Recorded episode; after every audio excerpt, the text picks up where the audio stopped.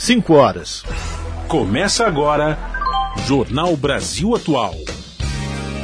Produção em parceria com Brasil de Fato. Movimentos populares, política, direitos humanos, economia, mundo do trabalho, cultura e prestação de serviço. Jornal Brasil Atual.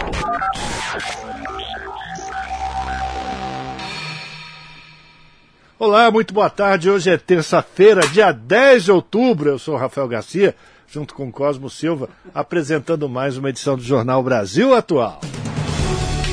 E estas são as manchetes de hoje.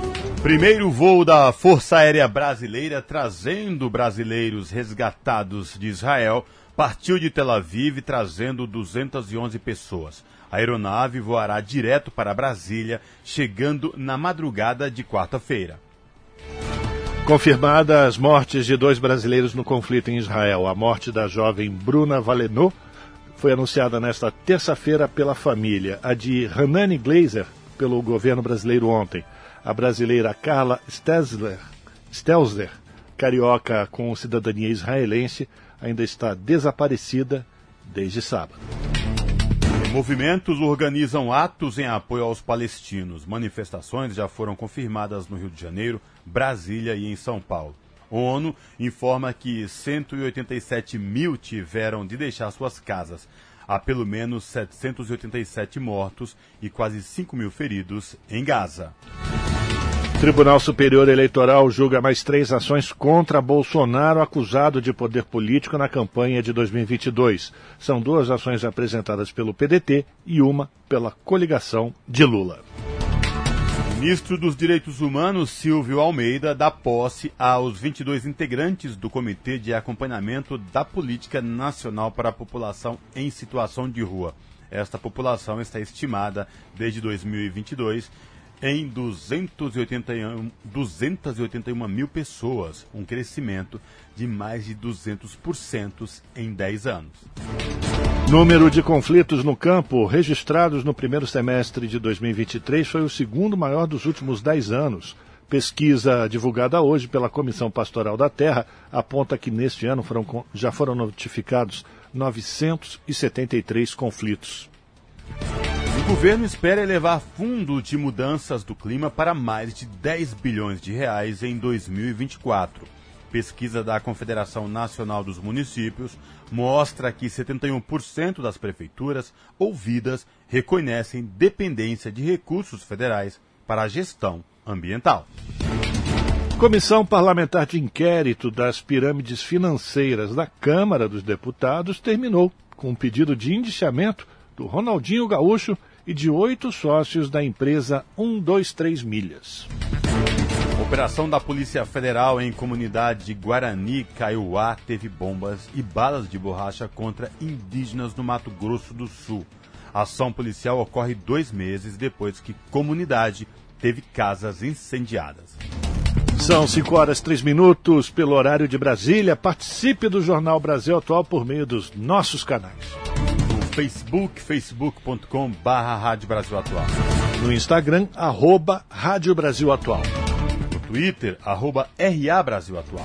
Tem também o WhatsApp, o número é 11 96893 7672.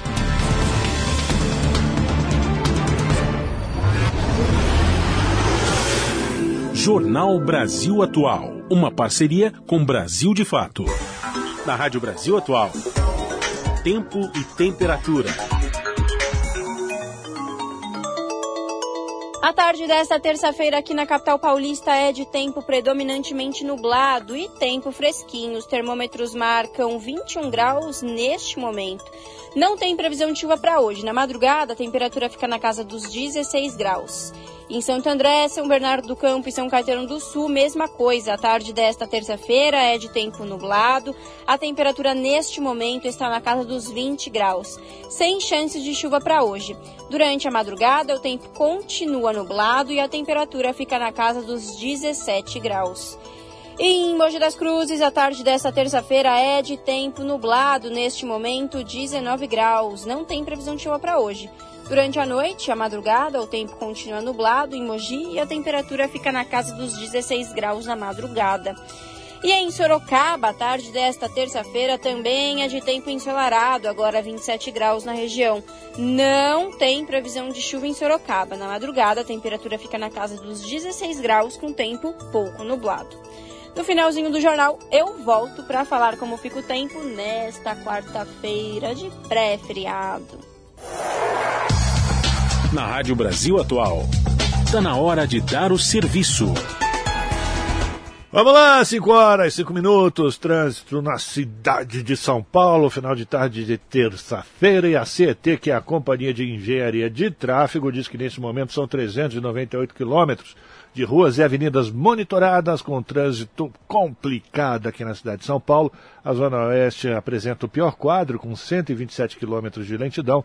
Depois vem a Zona Sul com 97, Zona Leste 72, região central 59, por fim, Zona Norte, 43 quilômetros de ruas e avenidas monitoradas com trânsito congestionado, lembrando ao motorista que de agora até as 8 da noite, o rodízio de veículos proíbe a circulação dos carros com placas finais 3 e 4. Se esse é o seu caso, encosta o carrinho, vai tomar um café e só sai com ele de novo depois das 8, que senão você vai levar multa, meu amigo, minha amiga.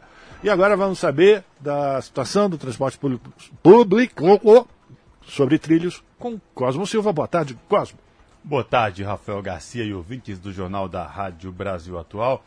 Vamos da situação do transporte sobre o trilho, como você bem lembrou aqui. O metrô informa que neste momento, 5 horas e 6 minutos, todas as linhas operam em situação de tranquilidade para os passageiros sem nenhuma intercorrência. As linhas azul, verde, vermelha, amarela, lilás, pratas, todas com operação tranquila neste momento, sem nenhuma intercorrente para os passageiros que saem do trabalho e vão para casa ou saem de suas residências utilizando o metrô para ir ao trabalho. Porém, na CPTM, que é a Companhia Paulista de Trens Metropolitanos, que atende a capital e Grande São Paulo. Aquela linha, famosa linha eficiente, que desde a semana passada vem dando problemas sucessivamente, dia após dia, continua com problemas, Rafael. Sabe que linha que é essa?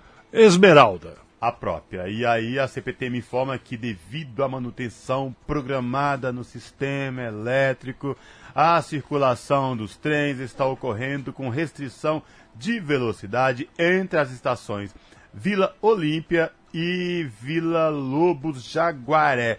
O interessante é que desde a semana passada esse problema persiste. Na semana passada as pessoas tiveram que sair dos vagões, andarem sobre os trilhos, enfim, e parece que não há uma solução para esta linha que é tão eficiente, segundo o governador Tarcísio de Freitas. Lembrando que essa linha Esmeralda foi concedida à iniciativa privada e está sob o comando da Via Mobilidade. Pois é, parece que a única coisa que mudou foi o intervalo, né, Cosmo? Porque, se eu não me engano, ontem ela estava com, eh, com essa essa dificuldade entre as estações Cidade Jardim e Cidade Universitária. Hoje é entre Vila Olímpia e Vila Lobos Jaguaré. Vai, vai, vai Parece que vai crescendo, né? Vai, vai crescendo. Vai crescendo. Exatamente. A competência vai crescendo, né? Já as outras linhas, neste momento, segundo a CPTM, operam em situação de tranquilidade sem nenhuma intercorrência. As linhas Rubi, Turquesa, Coral, Safira, Jade e Diamante, aí, segundo a CPTM, todas sem nenhum problema para os passageiros. E a situação para quem pretende pegar as rodovias Anchieta Imigrantes neste momento rumo à Baixada Santista ou quem vem de lá para o ABC e Capital utilizando as duas rodovias, Rafael Garcia. Pois é, Cosmo, normalmente a gente fala aqui que o problema fica na via Anchieta, né? Sempre tem neblina na descida da Serra da Anchieta, operação comboio vigor na Anchieta, caminhão na Anchieta, sempre o problema é a Anchieta. Pois bem, hoje o problema é todo na Imigrantes. Se você está indo para a praia agora, para o litoral, baixou a neblina, mas lá na área da Imigrantes e a Polícia Rodoviária Estadual colocou em prática a Operação Vigor, Vigor, Operação Comboio, está em vigor a Operação Comboio. Ah, Rafael. E o congestionamento, o trânsito é lento do quilômetro 32 até o 47. A rodovia Anchieta não apresenta nenhum ponto de congestionamento. E lá na Baixada, as rodovias Cônigo, Domênico Rangoni, a Piaçaguera, Guarujá e a Padre Manuel da Nóbrega também tem o trânsito livre, segundo a concessionária que administra o sistema. Se você vai pegar a estrada, olho vivo, boa viagem. Lê, lê, lê, lê, oh, oh, oh, Rádio Brasil Atual. Jornal Brasil Atual. Uma parceria com Brasil de Fato. 5 horas e 10 minutos. O primeiro dos seis aviões que o governo federal mobilizou para resgatar brasileiros do confronto entre Israel e o grupo Hamas no Oriente Médio partiu de Tel Aviv pouco depois das 14 horas, horário de Brasília, desta terça-feira, levando a bordo 211 passageiros. Segundo a Força Aérea Brasileira, a aeronave, um KC-30, com capacidade para 200, 230 passageiros, voará direto para Brasília, onde deve pousar na base aérea às 4 horas da manhã desta quarta-feira. Até a manhã de ontem, cerca de 2.200 brasileiros já tinham contatado a embaixada brasileira em Tel Aviv em busca de ajuda para deixar Israel. Segundo o Itamaraty, a maioria deles é formada por turistas que visitavam Tel Aviv e Jerusalém, quando, no último sábado, o grupo Hamas, que governa a faixa de Gaza, deflagrou um ataque contra território, o território israelense. De acordo com o Ministério das Relações Exteriores, em torno de 14 mil brasileiros vivem em Israel e outros 6 mil na Palestina. Além disso, muitos turistas visitam a região, seja para conhecer locais considerados sagrados, seja para participar de eventos. No primeiro momento, o Itamaraty priorizou o traslado de cidadãos que residem no Brasil e visitavam a região do conflito sem ter passagem de volta para o Brasil.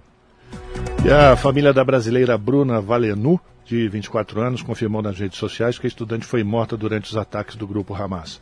Bruna estava desaparecida desde o sábado. Seu corpo foi identificado pelas autoridades israelenses entre as vítimas do ataque ao festival de música eletrônica que acontecia no sul de Israel, próximo à faixa de Gaza. Segundo a imprensa israelense, só no local já foram localizados 260 mortos. Mais cedo, o Itamaraty já tinha confirmado a morte de outro brasileiro, o Hanani Glazer, gaúcho. Glazer tinha 24 anos e também estava no mesmo festival de música onde Bruna foi assassinada. Na nota em que confirmou o óbito de Glazer, o Itamaraty solidarizou-se com a família e amigos do rapaz há ainda uma terceira brasileira desaparecida, a carioca Carla Stelzer, de 41 anos, que vive em Israel há mais de 10 anos e, como Bruna Iglesia, também participava dessa festa. São 5 horas e 12 minutos. A gente continua repercutindo o conflito Israel-Palestina porque ataques a Israel provocaram cancelamento de voos para o país. Diversas companhias aéreas já anunciaram a suspensão de dezenas de viagens para a cidade de Tel Aviv. Mais detalhes na reportagem de Renato Ribeiro. Nesse momento, o governo brasileiro desaconselha qualquer deslocamento não essencial para a região. Nenhuma empresa brasileira opera voo direto de ida ou volta para Israel, apenas companhias internacionais. Advogada especialista em direito do consumidor, Helena Lariucci, explica que nas compras de passagens ou pacotes feitos no Brasil, pode haver o cancelamento e reembolso. É algo que é imprevisível e inevitável. Ninguém poderia prever que se iniciaria uma guerra esse fim de semana ou no momento de cancelamento do pacote. Então, é possível sim que os consumidores façam esse cancelamento e peçam o reembolso dos valores pagos, independente do tipo de tarifa que foi contratada, desde que a compra tenha sido realizada no Brasil. Já nas compras feitas fora do país, a advogada Helena Lariucci orienta a consultar normas internacionais. Muitas vezes a pessoa mora no Brasil, ela faz a compra pela internet no Brasil, mas a companhia aérea que ela fez a compra, ela não está sediada no Brasil e nem tem representante no Brasil. Aí não vai se aplicar a legislação brasileira, aí vai se aplicar a legislação internacional e a depender da situação, o valor de cancelamento, o valor de multas. Então é importante o consumidor observar esses detalhes. Órgãos reguladores dos Estados Unidos, da União Europeia e de Israel pediram às empresas aéreas que fossem cautelosas no espaço aéreo da região, mas não chegaram a suspender os voos. A Autoridade de Aviação Civil de Israel alterou algumas rotas de tráfego aéreo e pediu às companhias que revisem as informações atuais sobre segurança e ameaças em meio ao conflito. Da Rádio Nacional, em Brasília, Renato Ribeiro. São 5 horas e 14 minutos. A Organização das Nações Unidas pede proteção de civis no conflito do Oriente Médio. O chefe das Nações Unidas para Direitos Humanos reforça que a população deve ser poupada da violência e reféns devem ser libertados. A atuação da ONU em Gaza destaca dificuldades crescentes no atendimento humanitário. Cerca de 200 mil pessoas deslocadas foram abrigadas em escolas geridas pela Agência da ONU para Refugiados Palestinos. Gaza possui aproximadamente 2 milhões e 200 mil residentes. E da ONU News em Nova York, quem traz mais detalhes para a gente agora é a Mayra Lopes. O chefe da ONU para os Direitos Humanos, Volker Turk, afirmou que todas as partes do conflito no Oriente Médio devem parar de atacar civis. Nesta terça-feira, ele também disse que o Hamas e outros grupos armados devem libertar imediatamente os seus reféns. O alto comissário expressou preocupação e choque com as alegações de execuções sumárias de civis e, em alguns casos, assassinatos em massa cometidos por membros de grupos armados. Para Turk, os civis nunca devem ser usados como moeda de troca. Os trabalhadores humanitários da ONU falaram à imprensa em Genebra sobre as terríveis condições enfrentadas pelos civis em Gaza. Na região, cerca de 200 mil pessoas recentemente deslocadas foram abrigadas em escolas geridas pela Agência da ONU para Refugiados Palestinos. Gaza possui aproximadamente 2,2 milhões de residentes. A porta-voz da agência disse aos jornalistas que o deslocamento continuou em massa e que, embora a agência tivesse uma experiência significativa em transformar as escolas em abrigos, a escala da crise é esmagadora. Os ataques aéreos danificaram 18 instalações da UNRWA na faixa de Gaza, incluindo uma escola para deficientes visuais e o edifício que abriga a sede da agência na cidade de Gaza. Falando de Amman, a porta-voz do UNRWA destacou que os edifícios da ONU são protegidos pelo direito internacional e que os 1,7 milhão de refugiados palestinos em Gaza, muitos vivendo abaixo do limiar da pobreza, contam com a organização para alimentação, educação e saúde. Desde 7 de outubro, dois funcionários da agência e cinco estudantes foram mortos. Da ONU News, em Nova York, Mayra Lopes. São 5 horas e 17 minutos. Sequestro de reféns impõe desafio inédito a Israel e encurrala presidente Benjamin Netanyahu. Número de capturados pode chegar a 200. As informações com Daniel Lamir, do Brasil de Fato. Durante os ataques do último sábado, dia 7, o Hamas sequestrou quase 200 israelenses em uma ação sem precedentes. Esses reféns que foram levados para dentro do território palestino terão um papel fundamental nas próximas semanas. Eles também já foram cruciais no cálculo da contraofensiva organizada pelo governo do primeiro-ministro Benjamin Netanyahu. Isso é o que explica a professora de História Árabe da Universidade de São Paulo, Arlene Clemecha. Ouvida pelo Brasil de fato, ela lembrou que o Hezbollah, em solidariedade, também atacou Israel e que há uma configuração complexa. Para a cientista, o cenário faz ser difícil imaginar o que virá. Em 2006, Israel passou pela mesma situação, lembra o professor de Relações Internacionais da PUC de São Paulo, Reginaldo Nasser. Naquele ano, os israelenses tiveram três soldados sequestrados sendo dois pelo Hezbollah, grupo paramilitar do Líbano, e um pelo Hamas. A solução contra o Hezbollah, lembra o docente, foi atacar outros pontos e não o grupo.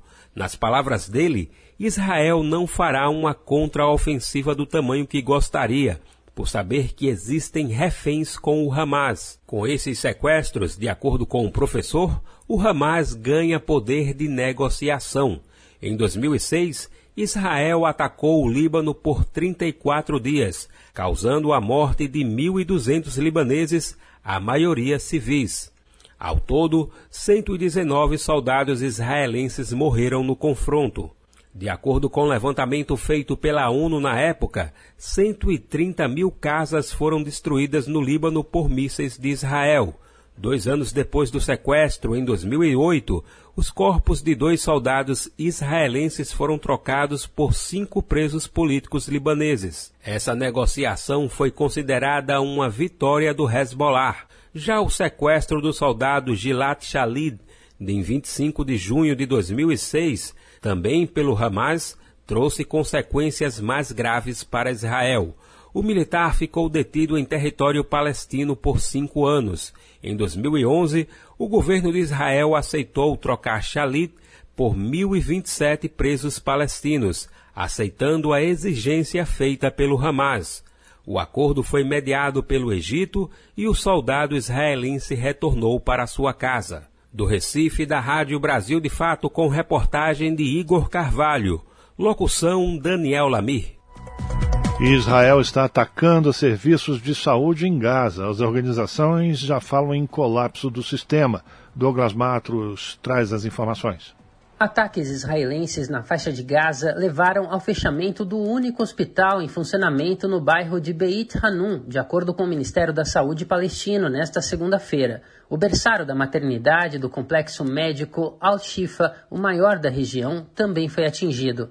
Mohamed Abu Mogazib, da Organização Médicos Sem Fronteiras em Gaza, afirmou que o sistema de saúde do território pode entrar em colapso nos próximos dias devido ao bloqueio de energia, medicamentos e alimentos impostos aos palestinos por Israel. O chamado cerco total aos palestinos foi anunciado nesta segunda-feira. No sábado, a Organização Médicos Sem Fronteiras, que tem atuação a nível internacional, pediu a todas as partes envolvidas no conflito que garantam a segurança dos civis e das instalações médicas. A Organização de Direitos Humanos Human Rights Watch lembrou que ataques direcionados a civis, bem como corte de fornecimento de energia, são punições coletivas ilegais, uma vez que são consideradas crimes de guerra desde a madrugada do último sábado, quando o grupo Hamas realizou uma série de ofensivas contra Israel, cerca de 123 mil pessoas tiveram que deixar as casas na faixa de Gaza, isso de acordo com um levantamento da Organização das Nações Unidas, divulgado nesta segunda-feira. Ainda de acordo com a ONU, cerca de 70 mil palestinos buscam refúgios em escolas. De São Paulo, da Rádio Brasil de Fato, com reportagem de Carolina Oliveira. Locução: Douglas Matos. 5 horas 22 minutos, voltando ao Brasil, o conflito entre Israel e o Hamas está provocando discussão entre os deputados do governo e da oposição lá no plenário da Câmara em Brasília. O repórter Antônio Vital acompanhou. A posição do Brasil sobre o conflito entre Israel e o grupo Hamas provocou discussão entre deputados do governo e da oposição no plenário da Câmara. A oposição cobrou uma condenação mais firme do país ao Hamas que desde sábado provocou quase mil mortes em ataques a cidades israelenses. Com a resposta de Israel, o número de mortos já se aproxima de 2 mil. A posição do Brasil foi divulgada domingo em uma reunião do Conselho de Segurança da ONU, um dia depois do início do conflito. O país condenou os ataques contra civis dos dois lados e a escalada da violência. Também reiterou o compromisso com a solução de dois estados na região, um palestino além de Israel, e pediu paz. Os deputados da oposição criticaram a falta de uma condenação mais firme ao Hamas e a classificação do grupo como terrorista. Foi o que disse a deputada Adriana Ventura, do Novo de São Paulo. Deputados da base do governo defenderam a posição do Brasil sobre o conflito. Para o deputado Helder Salomão, do PT do Espírito Santo, o que o Brasil propõe é paz e diálogo. Todo ato de violência tem que ser condenado. Todo ato terrorista tem que ser condenado. Então, o ato praticado pelo Hamas tem que ser condenado. Não há solução para os conflitos se não for por meio do diálogo.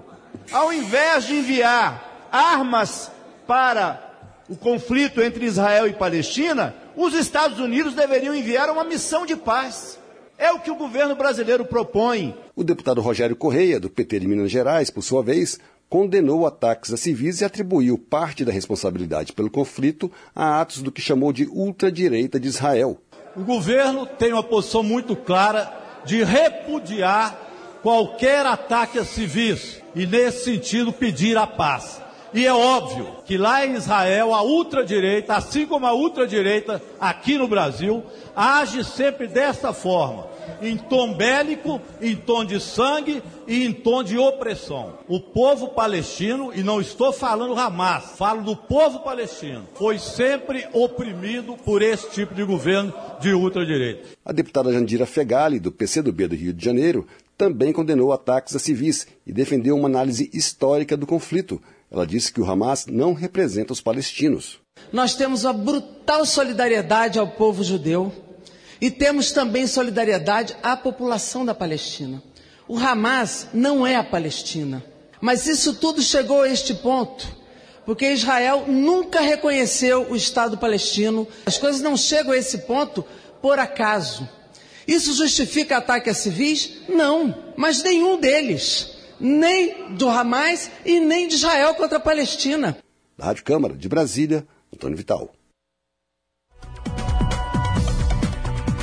E o nosso contato agora no Jornal da Rádio Brasil Atual é com a Clara Assunção.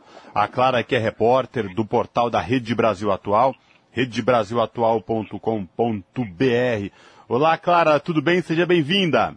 Olá, Cosmo, obrigado. Boa tarde para você, para o nosso ouvinte, para o nosso ouvinte que nos acompanha. Clara, vamos lá, diga lá qual destaques do portal da RBA você traz para os nossos ouvintes nesta terça-feira. Cosmo, quem for lá no nosso site, redebrasilatual.com.br, vai poder conferir é, o levante em defesa da Palestina que está acontecendo aqui em pelo menos três cidades no Brasil, né? Nessa terça, por exemplo, é, nesse momento tem um ato na, na Cinelândia, ali na região central da cidade do Rio de Janeiro, e também um ato na frente do Museu da República em Brasília, que começou ali por volta das quatro horas.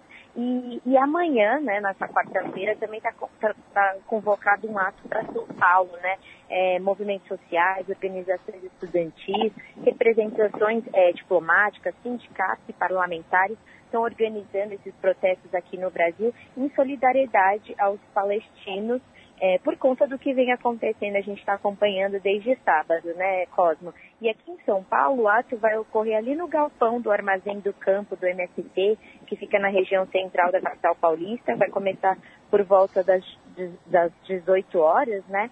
E aí, de acordo com os organizadores, essas manifestações que estão sendo é, organizadas aqui no Brasil são uma resposta ao que eles classificam como apartheid israelense. Vou até abrir aqui a aspa da convocação que foi feita nas redes sociais do Movimento dos Trabalhadores Rurais Sem Terra, o MST, que destacou né, que essa mobilização é para uma paz justa, igualdade, liberdade e justiça, e que o apartheid de Israel precisa ter um fim com a garantia da autodeterminação e dos direitos dos palestinos e palestinas, entre eles o direito ao retorno, a desocupação dos territórios palestinos que foram tomados e a cidadania dos palestinos que ficam nesses territórios é, dominados por Israel. E aí, Cosmo, no ato de amanhã aqui em São Paulo, né, que foi o primeiro convocado, eles também, é, a previsão é que façam uma leitura de uma carta que foi com, escrita de forma conjunta por entidades, movimentos e organizações que se articulam aqui no Brasil. Então está previsto esse ato aqui para São Paulo, além dos que estão acontecendo nesse momento no Rio e, e em Brasília. E a tendência é que mais manifestações do tipo venham a ocorrer aqui nos próximos dias, porque essa, essa é a mais recente disputa na região, né, que começou no sábado, como eu falei no começo, é, mas é, a tendência é que esse conflito se acirre ainda mais, né? E aí, para o nosso ouvinte entender um contexto, o que, que aconteceu? No sábado, o Hamas, que é um grupo é, armado que governa a faixa de Gaza, surpreendeu Israel com um ataque, né? Essas ações se concentraram perto da fronteira, onde o grupo lançou é, 5 mil foguetes. E aí, em resposta, o primeiro-ministro de Israel, Benjamin Netanyahu, é, declarou guerra ao território palestino. Né? Ele, ele chegou a afirmar que o, o, território inimigo pagaria um preço que nunca conheceu. E aí, no mesmo dia, Israel iniciou um bombardeio em direção a Gaza. E a situação tem sido é, caótica, de muitos conflitos é, no território palestino também, Cosmo. Ô, oh, claro, e o que vem chamando a atenção desde que começou esse conflito, né? o que vem se veiculando na mídia tradicional, porque só parece que pega um lado só, que é o lado de Israel, se colocando como Israel como vítima, mas nenhum momento traz o relato histórico do que, que é os territórios palestinos, do que foi a fundação do Estado de Israel, porque diante desse conflito, a gente teme e que tem pessoas mulheres, crianças, muitos civis que estão perdendo a vida, não é, Clara? Exatamente, Cosmo. Como você lembrou, historicamente, a escalada militar israelense é a principal arma usada contra a Palestina. E esse conflito ele é histórico, né? Vem desde é, da partilha de Estado lá na ONU em 1948 e desde então ele vem resultando em inúmeros enfrentamentos armados e mortes. Mas é importante a gente destacar que os dois lados não têm o mesmo, é, a mesma força. Israel é conhecido pelo poder bélico, inclusive exporta armas para o Brasil, enquanto os foguetes que esse grupo islâmico usa, né, o Hamas, eles são caseiros, é um, é um, é um, é um outro tipo, assim, esse, de, de equipamento. Não são, a gente não está lidando com é, é, formas é, como eu posso dizer, iguais de força, não, não é nada disso. E como você lembrou, Cosmo, desde que o bombardeio de Israel em poder é, bélico muito maior começou, né, logo no sábado mesmo, é, a gente tem um levantamento que a ONU atualizou, inclusive na manhã dessa terça-feira, que mostra que os ataques aéreos já atingiram 5,3 mil prédios, inclusive prédios com civis, e destruíram pelo menos 790 residências de palestinos, né? E aí, é, tanto que eh, de ontem para hoje, a gente está acompanhando na esse caso, ontem a gente tinha o dado de que 123 mil palestinos tiveram que deixar suas casas. Em, em menos de 24 horas, esse número já aumentou para 187 mil. E aí, o que a, a ONU também está alertando inclusive ontem condenou, é que o que pode acontecer no território palestino é uma escassez de água potável, né? Porque é, nesse momento a gente tem um dado de que 610 mil pessoas estão sem abastecimento de água ou saneamento, porque o governo de Israel decidiu é, interromper o funcionamento de água e de eletricidade ali na faixa de Gaza, e aí deixou esse tantão de pessoas sem. E, e, Israel também, né, nessa, nessa ofensiva militar, ele também cercou totalmente a, a faixa de Gaza e aí não está entrando nem alimentos, nem medicamentos. Esse cerco, inclusive, foi condenado ontem pelo secretário-geral da ONU, Antônio Guterres, e que ele alertou que, é, é, que, que essa ofensiva toda desproporcional vai, vai provocar a morte de crianças em territórios palestinos. Até ontem, Cosme, a gente tinha um dado de que já eram 91 crianças crianças mortas, né? Esse, inclusive, é o ano mais letal é, para as crianças na, na, nessa comparação histórica que a gente tem. E aí, de acordo também com as Nações Unidas, a ação de Israel ela pode ser, inclusive, considerada como uma punição coletiva, o que é proibido pelo direito internacional, uma vez que não se trata de uma estratégia com objetivo militar, né? É toda a população, inclusive a de civis, que está sendo atingida, e isso pode acarretar num crime de guerra, né? E aí a Organização Mundial da Saúde, a OMS, também alertou nessa terça que pelo menos 13 centros de saúde foram atingidos no território palestino e os ataques também destruíram nove ambulâncias e mataram seis trabalhadores de saúde. E aí, Cosmo, assim, no meio desse bombardeio todo, o que a gente tem aqui, a situação nos hospitais também é de catástrofe, né? O estoque de remédio já se esgotou, os centros de atendimento estão lotados, e para também é, trazer outro lado, que quem sofre no meio de tudo isso é a população civil dos dois lados, né? A gente tem o dado que na, na parte do ataque do, do, grupo do Hamas, ele provocou a morte de pelo menos 900 pessoas, e aí como você lembrou, que é o que a mídia está destacando muito, é de fato o maior, é o maior ataque que Israel já sofreu nos últimos 50 anos. E até vou trazer aqui a informação, porque hoje também o Itamaraty confirmou que entre essas mais de 900 vítimas tem dois brasileiros, é, a, o Hanani Glazer, de 23 anos, e a Bruna Valauno. Eles é, estavam lá numa uma rave em Israel quando foram atacados. É, pelo grupo e, e, hoje os corpos deles, a morte deles foi, os óbitos, né?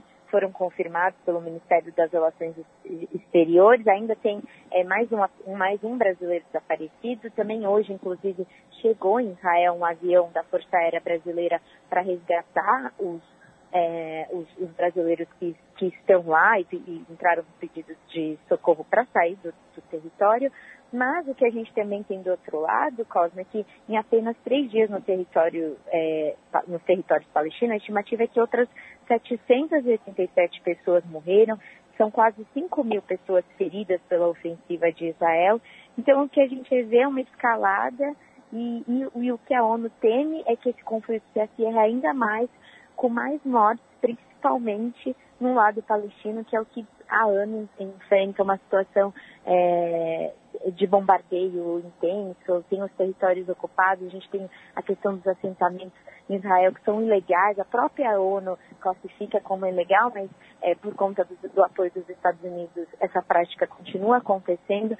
Então o cenário é bem é, de, de, tragédia mesmo, eu diria, Cosmo. Não, é, é de não crise. um indicativo de trégua. É de crise humanitária, Clara, porque quando a gente traz esses dados de que Israel bloqueou tudo, é, cortou fornecimento de energia, cortou água potável, acesso, acesso à saúde, inclusive a saúde no lado da faixa de Gaza colapsou por completo, a gente entende todo o pavor do povo palestino. Inclusive, já começa um temor aí desse conflito se estender, de outros países do mundo árabe entrarem no conflito em defesa e apoio e solidariedade à Palestina. Tanto que já há acusações diplomáticas, uma crise diplomática aí entre Israel e a ONU, que vem trocando acusações sobre os ataques contra civis, como você bem relatou aqui para a gente. Ou seja, é, se esse conflito, se a diplomacia internacional não resolver o quanto antes, eh, esse conflito pode se estender com outros países árabes entrando é, nesta, neste conflito entre Israel e Palestina, não é, Clara? Exatamente, Cosma. É, a questão é, é um alerta mesmo, né? Como você falou, é uma crise e com propor, propor, propor, proporções desculpa, mundiais. E aí você chamou atenção para a diplomacia, é, internamente na ONU, tem uma discussão de que é, a, os mecanismos hoje internacionais não têm dado conta. A gente vive, ontem é um dado que a gente destacou numa matéria de ontem da Rede Brasil Atual, que a gente vive no momento em que o mundo mais tem conflitos e mais os mecanismos diplomáticos têm dado conta. Então, a situação é de alerta mesmo, Cosmo, e isso deve, e o, o que acontece na Palestina está é, não, não, não, é tão distante e afeta também todos os outros países e a gente vai seguir aqui acompanhando essa situação, Cosme. É, muito bem lembrado, porque a cada dia que passa o número de mortos só aumenta, de ambos os lados, mas do lado palestino principalmente, porque essa crise humanitária, como eu bem relatei, é, é, é o primordial, que é acesso, a Israel cortar o acesso à água para civis, cortar energia elétrica, é bombardear hospitais e escolas, onde afeta crianças, mulheres, enfim, os, os, civis no meio do conflito e a tendência é que, de fato, a diplomacia internacional agir o quanto antes, é, esses números vão aumentar e aí mais mortes vindo à tona, né? Algum posicionamento do Conselho de Segurança da ONU, Clara? Nós temos alguma informação nesse sentido? Chegaram a se reunir no domingo, Cosmo, para deliberar, foi uma reunião fechada, né? Mas não saiu nenhuma deliberação, deliberação quanto ao conflito, apenas que é, condenações para ambos os lados e o, e o temor de que ocorra um massacre na Palestina, principalmente, como você lembrou, que está passando por essa situação de, de cerco total. E, mas até o momento não teve uma nova declaração do órgão. A gente, inclusive nessa reunião que, o, que um, um dos interlocutores da ONU fez esse alerta de que a, os mecanismos de diplomacia não têm dado conta dos conflitos, que é preciso rever isso. E, e, e é importante também ressaltar que esse conflito acontece por, por muito também por apoio dos Estados Unidos, né, que é, inclusive, é, inclusive ontem indicou que enviaria equipamentos bélicos para apoiar o seu aliado, que é Israel. Então, o que a gente tem é um conflito deflagrado e, e, e, e, que ainda está faltando. A própria ONU já reconheceu é, a, a, como você disse, Cosmo, que esse cerco total que está acontecendo, né, impediu o abastecimento da população palestina, que, que isso é, é, pode ser um crime de guerra, mas até agora a gente não viu uma intervenção mais enérgica, digamos assim, por parte. Então, é, é, é, é seguir cobrando por, por, uma atuação mais imediata, porque o que pode acontecer é um massacre, né, Cosmo, numa população que já é historicamente é, com, é, reprimida é, pela, pelas forças militares de Israel. E com outro detalhe, né, Clara, esse conflito ele vem em um momento é, no atual momento em que o governo de Israel, é, é, governado aí pelo premier Benjamin Netanyahu, vinha sofrendo protestos de vários israelenses contra a política de Netanyahu, é, protestos constantes, e do nada esse conflito meio que tira o foco, coloca um inimigo do outro lado lá pelo Benjamin Netanyahu, né? E aí meio que abafa os protestos locais que estavam acontecendo em Israel contra o governo Netanyahu, né, Clara? Exatamente. É até bom lembrar isso, porque acho que a gente não pode fazer uma generalização. Aqui no Brasil, a gente tem visto a comunidade é, judaica democrática se manifestar nesse sentido. Esse, o governo de Netanyahu, ele não tem apoio é, da população, né? A gente, é, ele está há anos no poder e, e, e, é, e, é, importante dizer isso também, Cosmo, porque nem todo, apesar do que a gente, dessa ocupação ilegal de Israel, é, em, em, território palestino, né, esse avanço que, é, essa invasão, né, que, que, se tem, que a gente vem acompanhando desde a partilha, nem todo, nem toda a população é, é, judia apoia isso. Não dá para generalizar e é importante trazer porque é, o, o, o, presidente Benjamin Netanyahu ele, ele tem, ele não, ele não tem o apoio da população. Ele era, inclusive, como você lembrou, estava sofrendo esses processos. Então, é, o, o que a gente tem não é uma, é, não é, não é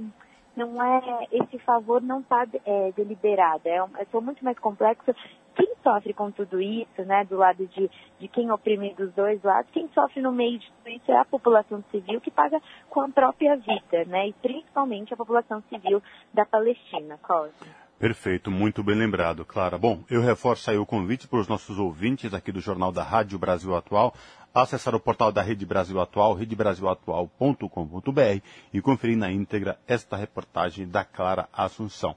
Clara, obrigado por falar com a gente. A gente continua acompanhando aí eh, esse conflito entre Israel e Palestina e vamos, no decorrer da programação, trazendo mais informações, trocando figurinhas aí também com o portal da RBA. Obrigado mais uma vez, viu? Abraço, até a próxima. Até a próxima, eu que agradeço o espaço, Cosmo. Falamos aqui com a Clara Assunção, no jornal Brasil Atual. São 5 horas e 41 minutos e os ataques do Hamas a Israel vão ajudar a gente a trazer aqui mais um assunto. Ajudar no sentido figurado, né? Porque cinco filmes estão aí colocados para a gente tentar entender a questão palestina. Obras do cinema estão ajudando a compreender a complexidade da opressão diária que são enfrentados pelas, por palestinos e o Daniel Lamir do Brasil de Fato traz as informações.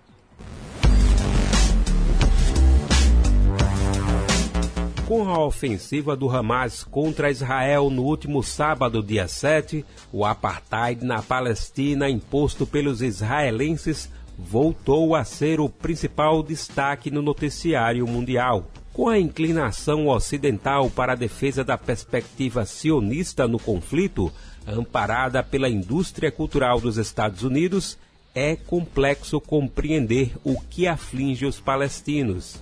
Sem poder contar com o empenho da imprensa comercial na cobertura do conflito, o cinema se tornou um refúgio importante para que a perspectiva da Palestina seja respeitada e que suas histórias sejam contadas. As produções mais emblemáticas sobre o conflito que levaram o telespectador para dentro da Palestina foram feitas neste século, com destaque para Paraíso Agora, que foi indicado e laureado em alguns dos mais importantes prêmios do cinema. Confira agora a relação de cinco filmes neste sentido. O Limoeiro, de 2008.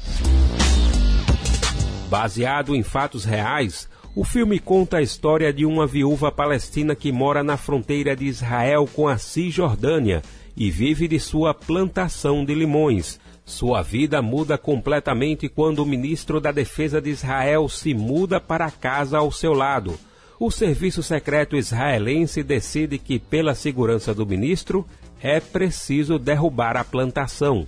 Assim, o filme passa a apresentar o conflito entre vizinhos como uma metáfora do imbróglio entre Israel e Palestina. Checkpoint, de 2003. O documentário apresenta a rotina de humilhação, aviltamento de direitos básicos, desrespeitos constantes à dignidade humana a que são submetidos os palestinos diante do apartheid imposto por Israel. O filme foi gravado nos postos de controle administrados por Israel, por onde os palestinos devem passar para comprar alimento, ir ao médico ou tirar documentos. Paraíso Agora, de 2005. Dois amigos de infância, os palestinos Khaled e Said, decidem participar de um ataque suicida em Israel mas não concluem a missão e se separam. O filme se desenrola a partir do ataque frustrado com os dois jovens desesperados e com bombas amarradas em seus corpos. O filme foi rodado em Nablus, na Palestina, e traz consigo o desafio de contar a história e os motivos dos homens que aceitam se suicidar em ataques contra Israel. Cinco câmeras quebradas, de 2011. Um agricultor de Bilim, na Cisjordânia, compra uma câmera em 2005 para gravar o crescimento do filho. No entanto, ao lado, Israel começa a erguer um muro que incomoda os moradores da região, que passam a ir ao local para protestar toda semana. Durante dois anos, o agricultor gravou os protestos e a relação da família com as manifestações Nesse processo, teve cinco câmeras destruídas durante os confrontos com o exército israelense. Para atirar em um elefante, de 2009. O documentário acompanha momentos delicados da Operação Chumbo Fundido. O episódio é conhecido como o Massacre de Gaza de 2008, quando Israel voltou a bombardear a região após um cessar-fogo de seis meses matando milhares de palestinos. Do Recife, da Rádio Brasil de Fato, com informações da redação. Locução Daniel Lamir. Você está ouvindo Jornal, Jornal Brasil, Brasil Atual.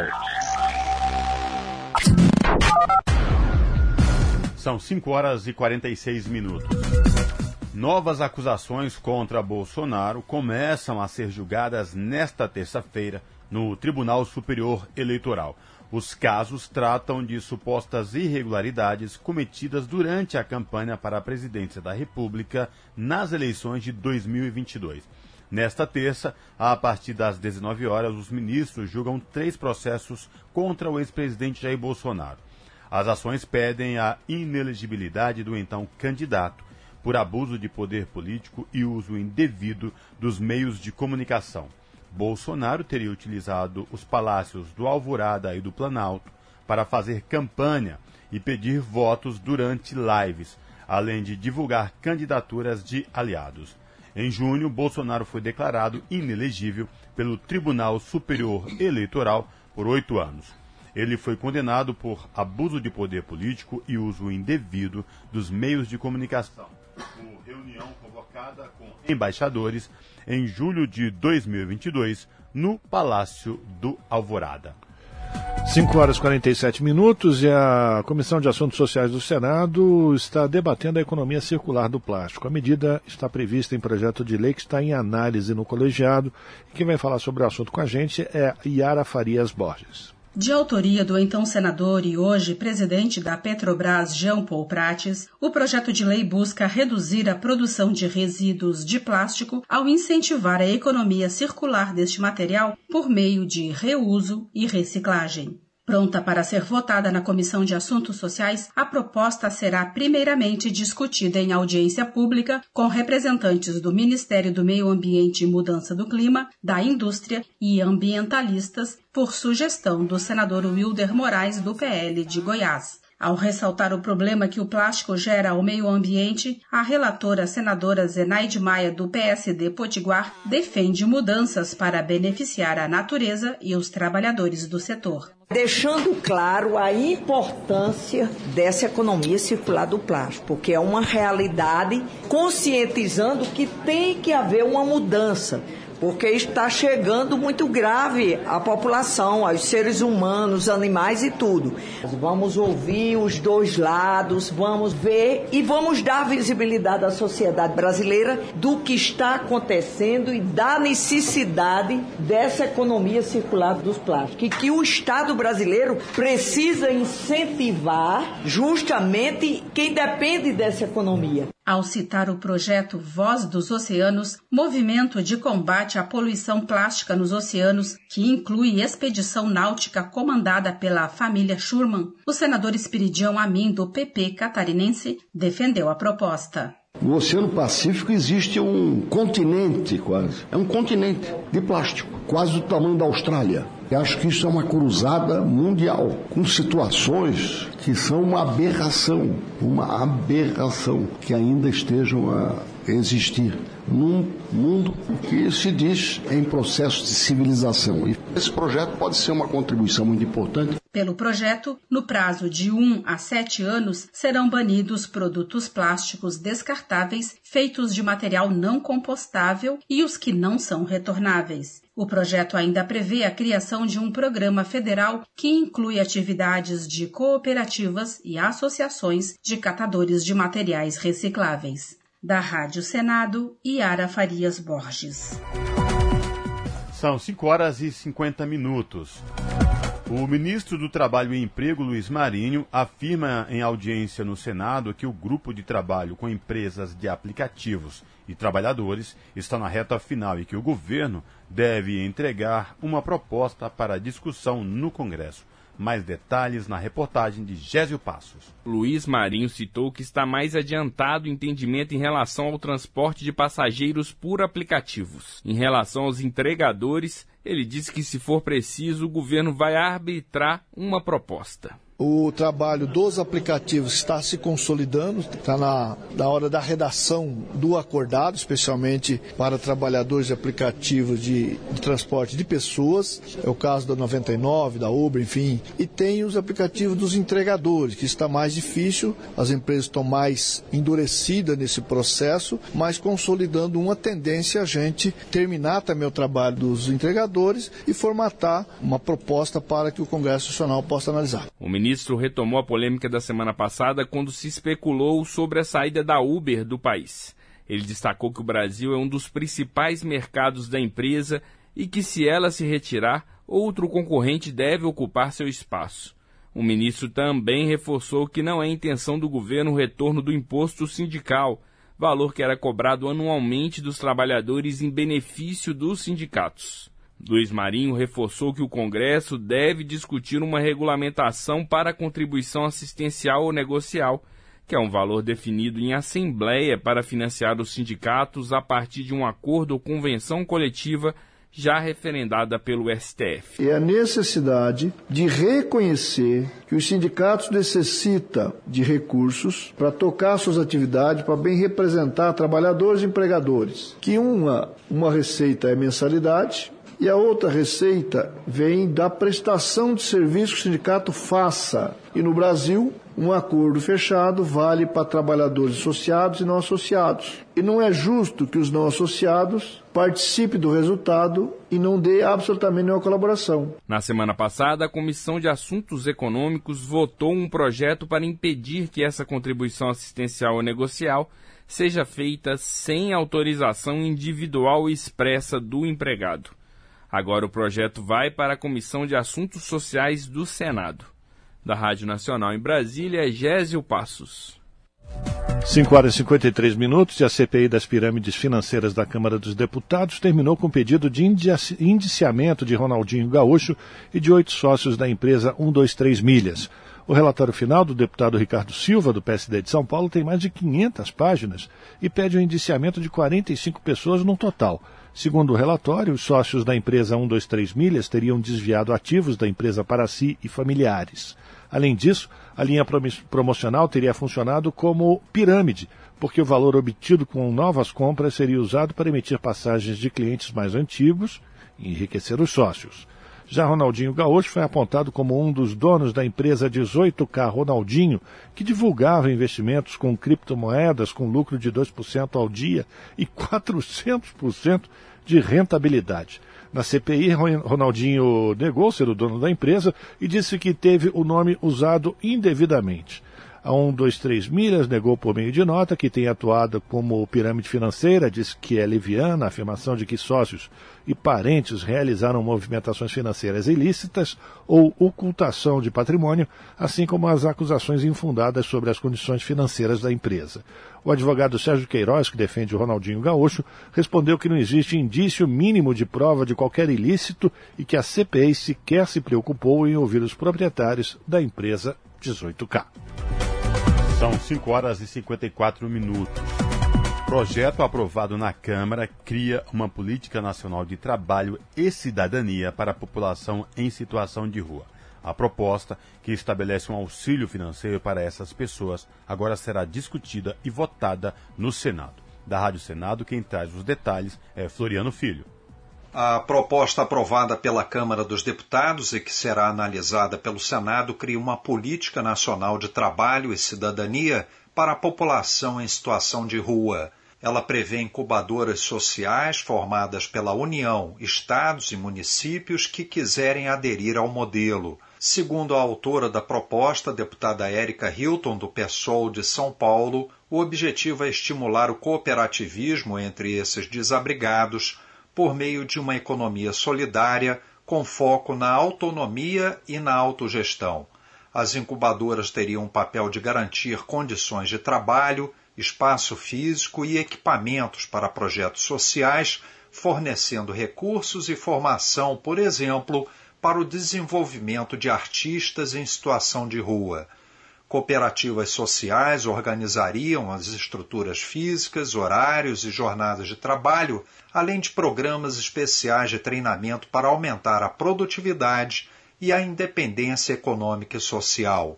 Também seriam desenvolvidas atividades para qualificação profissional e melhoria da escolaridade, com a criação de uma rede de centros de apoio, os CAT Rua, para prestar orientação profissional e inserção no mercado de trabalho. Caberia a esses centros cadastrar os desempregados para lhes oferecer vagas no mercado de trabalho, ajudar na emissão da carteira de trabalho e documentos de identificação e oferecer bolsas para cursos de qualificação profissional, podendo ser acumuladas com outros benefícios sociais.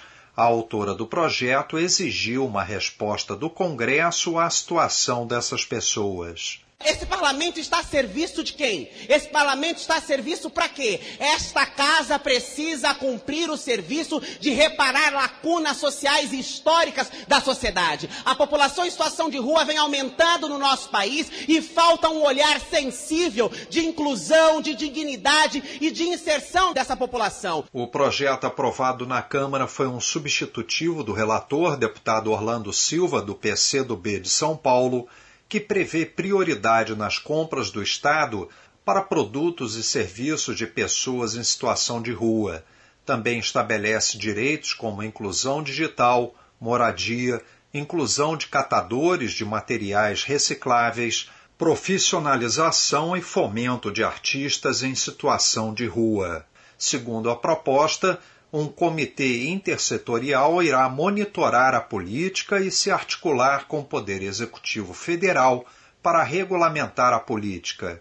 Orlando Silva descreveu o perfil médio das pessoas que a proposta pretende ajudar. As pessoas que estão nessa condição constituem dos grupos mais vulneráveis de toda a sociedade. Não têm moradia fixa, dificilmente possuem um emprego ou ocupação formalizada. Estão sujeitos a todo tipo de violência nas ruas das cidades. Passam pelas mais severas privações que a vida humana conhece. O deputado Carlos Jordi, do PL do Rio de Janeiro, acusou a proposta de ser populista, uma vez que mais bolsas não vão resolver os reais problemas da população em situação de rua.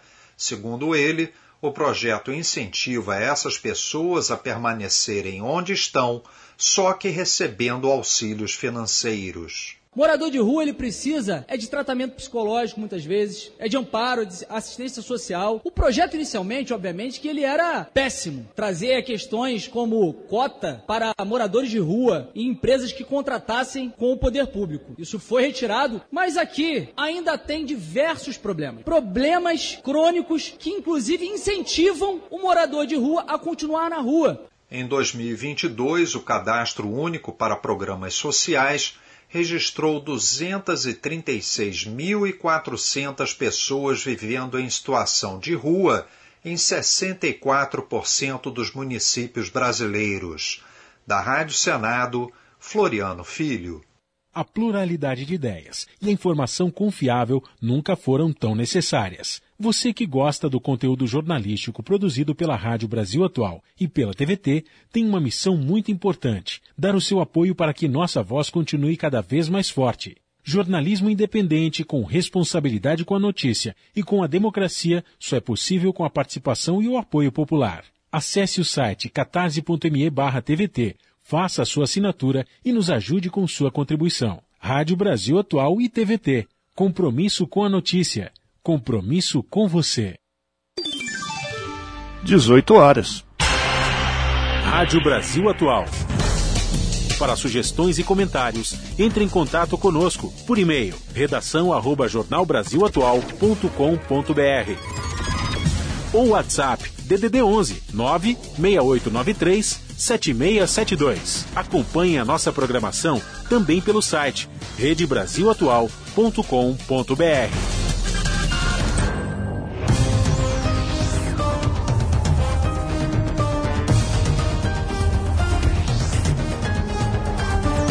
18 horas, vamos fazer contato com a redação da TVT para a gente conhecer os destaques que serão trazidos pela Ana Flávia Quitéria, apresentadora do seu jornal. Os destaques do seu jornal que começa pontualmente às 7 da noite pela TVT, o canal 44.1 digital. Flavinha, boa noite. Diga aí, quais são os destaques de hoje? Olá, Rafa, Cosme, Fábio, uma excelente noite a vocês e a todos os ouvintes da Rádio Brasil Atual. E vamos aos destaques desta sexta aqui no seu jornal, repleto de notícias e informações, claro. Começando que os metalúrgicos da CUT em São Paulo rejeitaram a proposta dos grupos patronais e entregaram um aviso de greve por reajuste salarial. A campanha ela envolve 190 mil, 190 mil trabalhadores em 13 sindicatos do estado de São Paulo.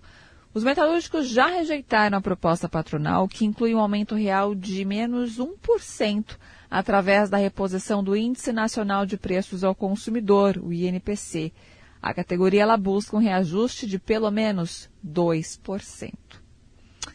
Vamos falar também sobre um assunto que afeta o bolso de todos nós brasileiros, que é a conta de energia elétrica. Não tem como não utilizá-la, né? Bom, um levantamento realizado entre os membros da OCDE, que é a Organização para a Cooperação e Desenvolvimento Econômico, revelou que o Brasil ocupa o topo entre os países com maior tarifa de energia elétrica engraçado, né? É, o Brasil ocupa geralmente o topo de vários rankings que não nos orgari, or, orgulharíamos, não é mesmo? Em sentido de sermos o país com a maior taxa de juros, estamos no, estamos no topo. E agora também entre os que mais cobra tarifa de energia elétrica, a maior, né? Está ali no topo também. Bom, o custo da tarifa residencial no Brasil é maior do que em países ricos como a Espanha e a Alemanha. E dá uma certa revolta na gente, não é mesmo? Por mais que a gente economize, a conta ela vem alta. E até para o patamar, né? Diferentemente de outros países onde a tarifa é cobrada no valor muito inferior ao que nós pagamos. Vamos falar também é, da atualização da lista suja do trabalho escravo no Ministério do Trabalho que tem o maior número de empresas da história da pesquisa. Foram mais de 200 empresas acusadas de oferecer aos trabalhadores condições semelhantes aos serviços forçados. Lembrando que quando a gente fala serviços é, encontrados em condições análogas à escravidão, não é acorrentados, embora né, a gente sempre tem essa alusão a, a escravos no, no, passado, que né, eram acorrentados, enfim, mas as condições insalubres. Por exemplo, vivendo em condições num lugar apertado, sem saneamento básico, sem ter o que comer, né, dormindo no chão, não tendo onde fazer as suas necessidades, a sua alimentação, é, trabalhando por horas e horas e ganhando nada praticamente, pagando muitas vezes para ter que trabalhar, porque muitos desses empregadores forçam, né? Você compra a sua comida e aí o que você recebe você paga o que você comeu e aí às vezes muitas essas pessoas ficam devendo ainda para os empregadores. Então as condições assim são consideradas análogas à escravidão. E também teremos uma matéria sobre os principais pontos até o momento da guerra, né, do conflito entre Israel e a faixa de Gaza, né? Vamos trazer atualizações, infelizmente, do número de mortos, é, a que ponto está, né, esse conflito e uma notícia aqui é que o primeiro voo de repatriação da Força Aérea Brasileira decolou de Israel com 211 brasileiros resgatados da região do conflito. Eles devem desembarcar no Brasil já na madrugada desta quarta-feira. Outros cinco voos estão previstos até domingo. E o Ministério das Relações Exteriores, eles pediram né, para que os brasileiros que tenham passagem aérea ou condições de comprar uma embarquem em voos comerciais no aeroporto de Ben Gurion, que já está operando. Então, é, e que dê né, espaço então para as aeronaves brasileiras, para pessoas que não têm condições até mesmo de comprar essas passagens nesse momento.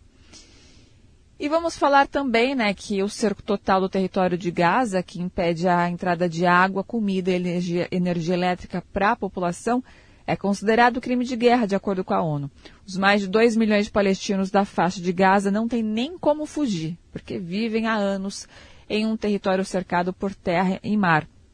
A gente volta a frisar, é um conflito, né? não é nada justifica o que está acontecendo quando se tem inocentes civis sendo cruelmente mortos, mas a gente tem que entender a história, né? O que está por trás da história da Palestina, da faixa de Gaza, sua criação, ao mesmo tempo também da criação de Israel, enfim, a gente tem que saber entender para tirar um, um, aproveitamento de conhecimento e não ir muito em ideias, porque nós estamos vendo, né, mídias, estamos sempre atualizando a mídias em vários pontos do país, enfim, do mundo, e cada uma ali com o seu ponto de vista, né? Mesmo que mídia tem que ser algo é, imparcial, né?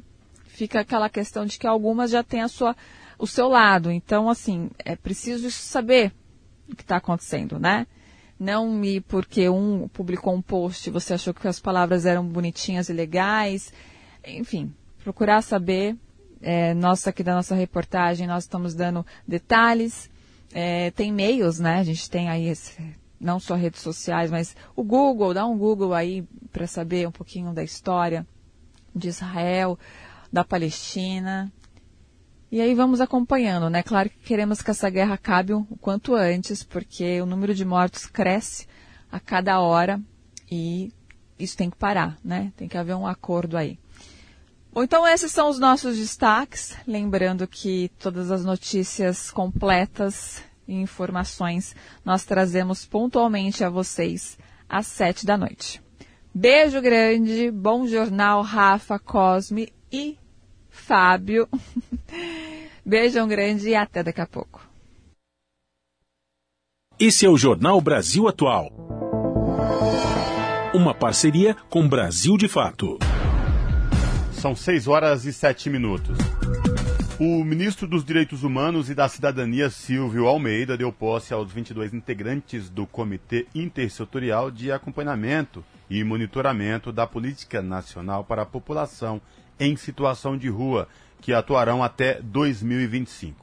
O colegiado foi retomado e ampliado com maior participação de pessoas que já vivem alguma experiência nas ruas ou que já viveram. Na cerimônia de posse, Silvio Almeida destacou os aspectos que dão base à atual política nacional de direitos humanos e que também devem ser referência para as ações voltadas a essa população que são memória, verdade, justiça e não repetição que trazem a história das lutas, a visibilidade, viabilizam a reparação e a possibilidade de retirar a população definitivamente das ruas. De acordo com o levantamento, estimativa da população em situação de rua no Brasil, 2012-2022, realizado pelo Instituto de Pesquisa Econômica Aplicada, o IPEA, a população estimulada em situação de rua ultrapassou em 2022 mais de 281 mil pessoas, um crescimento de 211% em 10 anos, quando comparado à população de 90 mil pessoas em 2012. E o Brasil está entre 15 novos membros eleitos para o Conselho de Direitos Humanos. O país inicia o seu, o seu sexto mandato no órgão após receber 144 votos favoráveis. Compromissos voluntários da candidatura brasileira incluem memória sobre as violações no passado, a luta contra a discriminação no presente e direito ao desenvolvimento no futuro. Da ONU News em Nova York, informações com Felipe de Carvalho. A Assembleia Geral da ONU acolheu nesta terça-feira a eleição de 15 novos membros do Conselho de Direitos Humanos para o mandato de 2024 a 2026. Na América Latina, o Brasil foi um dos países eleitos, juntamente com República Dominicana e Cuba. Na região, concorria ainda o Peru, que não foi selecionado. Nesta eleição, além da América Latina, a única região onde havia mais candidatos do que vagas era a Europa Oriental, onde Albânia, Bulgária e Rússia disputaram duas vagas. A Rússia teve apenas 83 votos, ficando atrás dos demais concorrentes. O Brasil já exerceu cinco mandatos no Conselho de Direitos Humanos, desde que o órgão foi criado em 2006. Nesta eleição, o país obteve 144 votos favoráveis. O documento de compromissos voluntários da candidatura brasileira indica a intenção de atuar nas três dimensões do tempo, passado, presente e futuro, que estão entremeadas e são indissociáveis. Em relação ao passado, o Brasil cita lutas por memória, verdade e justiça, relacionadas não apenas a violações ocorridas durante o regime militar, mas também ao triste capítulo da escravidão e de suas consequências. Sobre o presente, o país destaca temas como compromisso com a democracia, participação social, direitos econômicos, sociais e culturais, combate à tortura e aos problemas estruturais da violência, luta contra o racismo, a discriminação racial e a LGBTQIA+-fobia. O Brasil também menciona o enfrentamento da letalidade juvenil e do trabalho infantil e apoio à luta de defensores e defensoras de direitos humanos, com particular atenção a ambientalistas. Sobre o futuro, o documento afirma o direito ao desenvolvimento como um direito humano e o compromisso do país com a interrelação entre direitos humanos e mudança do clima. Da ONU News em Nova York, Felipe de Carvalho. São 6 horas e 11 minutos. Projeto de lei que proíbe o casamento entre pessoas do mesmo sexo foi aprovado por 12 votos contra 5 nesta terça-feira na Comissão de Previdência, Assistência Social, Infância, Adolescência e Família da Câmara dos Deputados. O texto ainda precisa ser analisado pelas comissões de Direitos Humanos e de Constituição e Justiça antes de ir ao plenário da Casa. O texto do projeto estabelece que nenhuma relação entre pessoas do mesmo sexo pode equipar-se ao casamento a união estável e a entidade familiar. Em 2011, o casamento homoafetivo foi considerado constitucional e regulamentado por decisão do Supremo Tribunal Federal. E o IBGE, o Instituto Brasileiro de Geografia e Estatística, começa a coleta dos dados da nova pesquisa nacional de demografia e saúde, que vai visitar cerca de 133 mil domicílios em mais de 2.500 municípios de todo o país. Mais detalhes com o Gésio Passos, da Rádio Agência Nacional. O levantamento está sendo feito em parceria com o Ministério da Saúde e vai coletar informações essenciais para o planejamento de políticas públicas na área. Os resultados estão previstos para o último trimestre do ano que vem. As perguntas tratam de temas como satisfação com o atendimento no serviço de saúde, planejamento familiar, pré-natal, uso de métodos contraceptivos e saúde e nutrição das crianças. A secretária nacional de Vigilância em Saúde e Ambiente, Etel Maciel, destaca dois pontos de maior atenção. É super importante esses dados para que nós possamos redirecionar a nossa política, principalmente em dois pontos que eu diria fundamentais para o Ministério da Saúde hoje, que é a diminuição da mortalidade materna e também a segurança alimentar das crianças que nós estamos vivenciando com o aumento da pobreza. A pesquisa também vai perguntar pela primeira vez no âmbito do IBGE sobre a identidade de gênero dos entrevistados e usar uma nova metodologia para questionar sobre a orientação sexual, tema abordado pela primeira vez em 2019.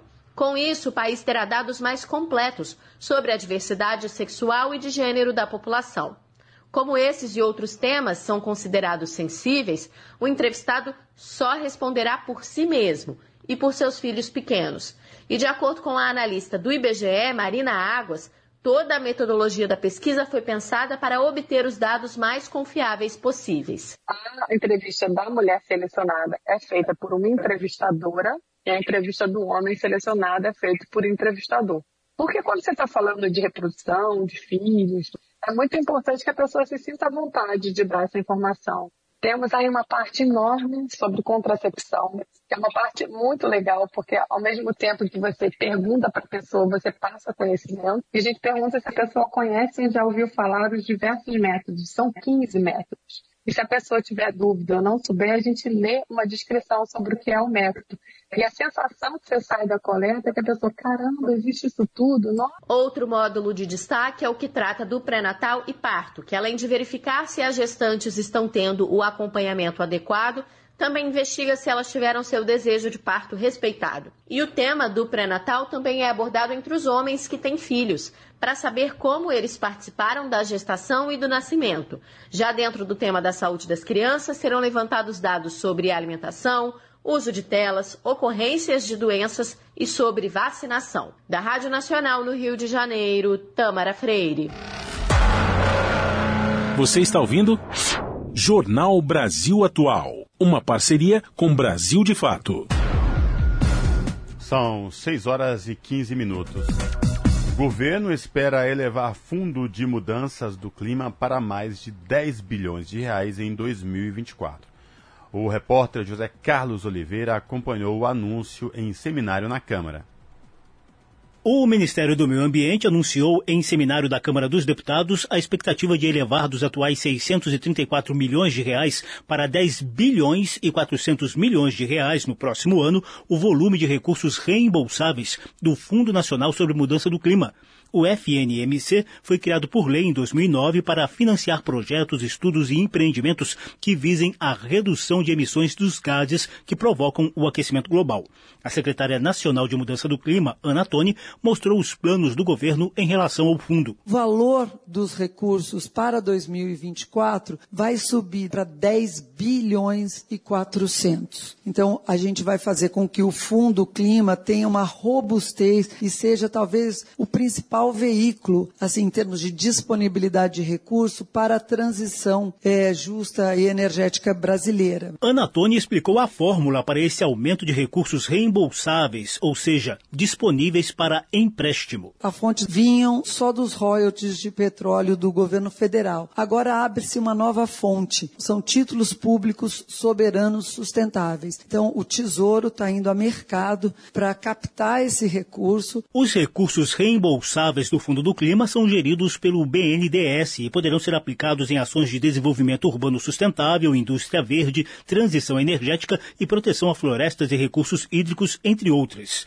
Integrante do Comitê Gestor do Fundo, a especialista em políticas públicas do Observatório do Clima, Sueli Araújo, apoiou a mudança, mas ao mesmo tempo criticou o baixo volume de recursos não reembolsáveis, ou seja, aqueles aplicados a fundo perdido pelo próprio Ministério do Meio Ambiente, com previsão de apenas 5 milhões de reais em 2024. O que a gente tem que fazer é na parte não reembolsável do Fundo Clima, aumentar aquele valor e descontingenciar o Fundo Nacional do Meio Ambiente, inclusive porque é o único fundo que tem condições de ser usado como base numa transferência para estados e municípios. O financiamento das políticas públicas socioambientais foi tema de seminário promovido pela Comissão de Meio Ambiente por iniciativa do deputado Nilton Tato, do PT de São Paulo. A política de financiamento precisa contemplar aquilo que está sendo feito na ponta pela sociedade civil, uma agenda que nesse momento é oportuna aqui dentro porque está discutindo tanto o PPA como o orçamento do próximo ano, de recuperar parte do orçamento que foi contingenciado é, deste ano. O plano plurianual em discussão no Congresso traz um programa de enfrentamento da emergência climática. A assessora política do Instituto de Estudos Socioeconômicos, Alessandra Cardoso, defendeu múltiplas fontes, instrumentos e mecanismos de financiamento diante do fato de o orçamento público não dar conta sozinho do volume de investimentos necessários para a gestão ambiental e a mitigação climática. O coordenador do projeto Saúde e Alegria, Caetano Scanavino, citou como exemplo a atual situação de emergência na reserva extrativista Tapajós Arapiuns, no Pará, com vários focos de queimadas e dificuldade de socorro por causa da seca em rios amazônicos. A Confederação Nacional dos Municípios divulgou pesquisa em que 71% de 2.252 prefeituras ouvidas reconhecem dependência de recursos federais para a gestão ambiental. Para este ano, o Ministério do Meio Ambiente ainda prevê 3 milhões e meio de reais disponíveis para o Fundo Nacional do Meio Ambiente, oriundo principalmente de multas ambientais aplicadas por IBAMA e ICMBio, além de 1 bilhão e 700 milhões de reais já liberados pelo Fundo Amazônia em apoio a 102 projetos no bioma. O coordenador de análise de impacto socioambiental do Ministério da Fazenda, Matias Cardomingo, aposta no apoio financeiro a ações transversais de outras pastas em bioeconomia, transição energética, economia circular e nova infraestrutura sustentável. A ideia do Ministério da Fazenda é, a partir dos planos setoriais desenvolvidos pelos ministérios, nós chegarmos nos instrumentos para financiar cada uma dessas atividades. Estudo da UFRJ aponta a necessidade de o Brasil aplicar até 3,5% do PIB em ações que viabilizem o cumprimento de metas climáticas até 2050.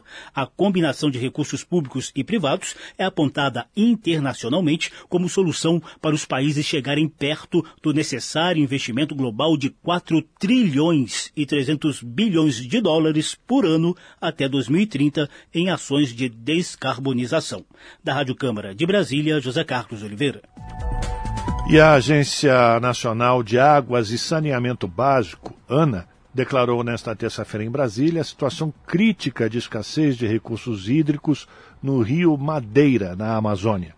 A agência informou também que as três principais extrações fluviométricas no Rio Madeira estão abaixo da cota em 95% das medições. Na estação de Porto Velho, em Rondônia, por exemplo, a cota do rio atingiu o menor nível observado em 56 anos de medições.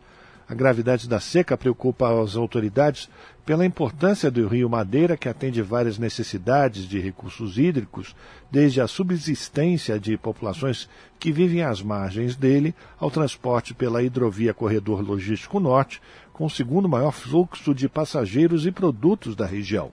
Também é no Rio Madeira que funcionam as usinas hidrelétricas de Giral, com capacidade instalada de 3.750 megawatts, e a de Santo Antônio, com capacidade instalada de 3.568 megawatts, o suficiente para abastecer cerca de 45 milhões de habitantes e que está com as atividades suspensas desde o início deste mês de outubro. São 6 horas e 21 minutos.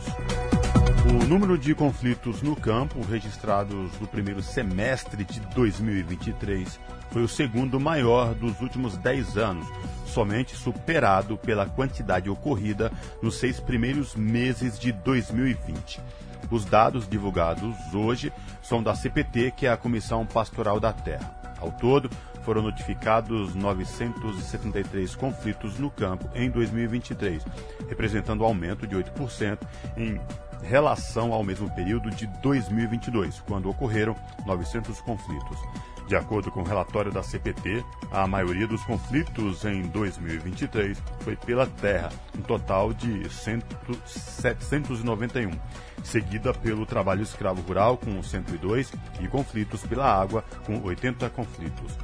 Aproximadamente 527 mil pessoas estiveram envolvidas em conflitos nos primeiros seis meses do ano, com queda de 2% em relação a 2022.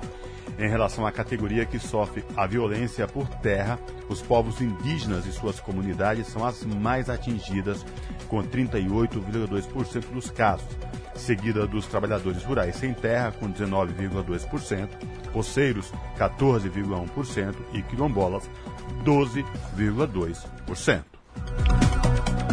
E a operação da Polícia Federal numa comunidade Guarani Kaiowá teve bombas e balas de borracha contra os indígenas lá no Mato Grosso do Sul.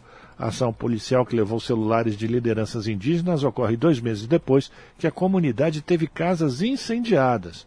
Douglas Matos traz as informações. Indígenas do povo Guarani e Kaiowá, do território Avaeté, em Dourados, no Mato Grosso do Sul, vivem um cenário de medo e insegurança após uma operação da Polícia Federal. As bombas e balas de borracha disparadas pelos policiais se somam às ameaças cotidianas relatadas pelas famílias que vivem no local. A operação, ocorrida na última sexta-feira, foi batizada com o nome indígena Pi Aguapi, que significa, segundo a PF, pacificação. A ofensiva perfurou paredes, revistou casas, obrigou crianças a saírem às pressas de suas moradias tossindo com gás lacrimogênio, apreendeu celulares de lideranças e feriu a mão de Cunha Poti, uma rezadora de 74 anos. A reportagem teve dificuldade de contatar as lideranças indígenas de Havaeté porque elas tiveram celulares levados pela Polícia Federal. Em nota, a PF afirmou que a justificativa da ação, que não contou com a presença obrigatória da FUNAI, a Fundação Nacional dos Povos Indígenas, foi o cumprimento de mandados de busca e apreensão para verificar a presença de armas de fogo sob posse dos indígenas. O território Havaetê é reivindicado como tradicional pelos indígenas que vêm reocupando a área progressivamente ao longo dos últimos anos, em especial desde outubro de 2018. O avanço territorial mais recente foi em setembro. A área, cercada por produções alternadas de monocultura de soja e milho, está sobreposta à fazenda Boa União, do empresário e sojicultor Alan Christian Kruger. A comunidade de Havaetê é uma das que beiram a populosa reserva indígena de Dourados.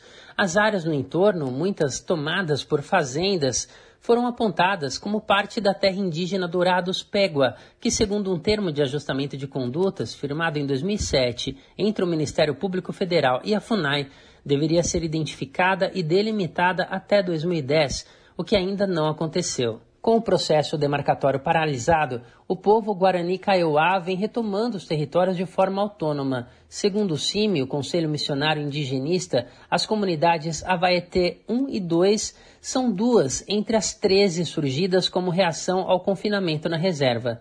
O Brasil, de fato, tentou contato com o fazendeiro Alan Kruger, mas não obteve resposta. Caso ele ou Jolando queiram se manifestar, o espaço continua aberto. De São Paulo, da Rádio Brasil de Fato, com reportagem de Gabriela Moncal. Locução: Douglas Matos. Você está ouvindo? Jornal Brasil Atual. Uma parceria com Brasil de Fato. São 6 horas e 26 minutos.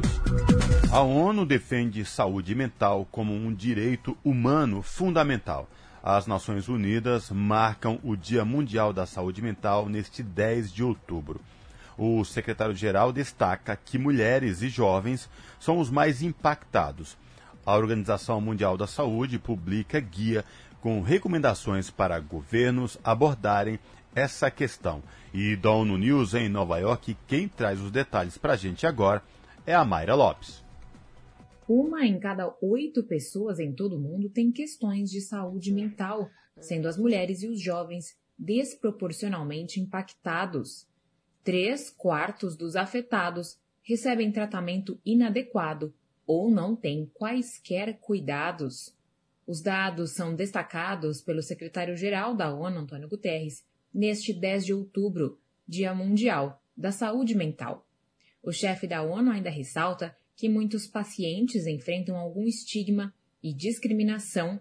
Para ele, a saúde mental é vital para a humanidade, sendo fundamental para uma vida plena Guterres defende que a saúde mental não é um privilégio, mas um direito fundamental e deve ser incluída na cobertura universal de saúde. O secretário-geral avalia que os governos devem proteger esses direitos e prestar os cuidados necessários para a recuperação. Isso inclui o reforço do apoio comunitário e a integração da ajuda psicológica no pacote de cuidados de saúde e sociais. O líder das Nações Unidas também ressalta que é necessário combater os abusos e derrubar as barreiras que impedem as pessoas de procurar ajuda, além de abordar as causas profundas, como a pobreza, desigualdade, violência e discriminação, em mensagem para a data. Ele pede que a saúde mental seja reafirmada e defendida como um direito humano universal para construir um mundo mais saudável onde todos possam prosperar. Da ONU News em Nova York, Mayra Lopes. Na Rádio Brasil Atual. Tempo e temperatura. Quarta-feira na região da capital paulista será de temperatura alta, calor e previsão de chuva com intensidade moderada forte no período da noite e madrugada. A temperatura fica alta, com máxima de 32 graus e mínima de 17 graus na região da capital paulista. Já no ABC Paulista, quarta-feira também será de tempo ensolarado e abafado. E até por conta desse bafo, tem previsão de chuva com intensidade moderada forte no período da noite. A temperatura máxima será de 32 graus na região do ABC e mínima de 16 graus. A temperatura aumenta também em Mogi das Cruzes. A quarta-feira será de tempo parcialmente nublado, de sol entre muitas nuvens e temperatura alta. Tem previsão de chuva no período da tarde e da noite, chuva com intensidade moderada a forte. A temperatura máxima em Mogi será de 31 graus e a mínima de 16 graus. E em Sorocaba, o tempo também será de calorão. A quarta-feira será de sol e calor, a temperatura continua alta e não se descarta previsão de chuva com intensidade moderada no período da noite. A máxima será de 31 graus em Sorocaba e a mínima de 16 graus. Larissa Borer, Rádio Brasil Atual. E a gente vai terminando aqui mais uma edição do Jornal Brasil Atual com trabalhos técnicos de Fábio Balbini. Na apresentação, Cosmo Silva e eu, Rafael Garcia. Você vai ficar agora com o papo com o Zé Trajano, depois pela TVT você acompanha o seu jornal. Nós voltamos amanhã a partir das 5 da tarde com mais uma edição do Jornal Brasil Atual. A todos e todas que nos acompanharam até agora, nosso muito obrigado. Tenham uma bom, um bom final de terça-feira e amanhã, quarta-feira, então estamos juntos mais uma vez. Até lá!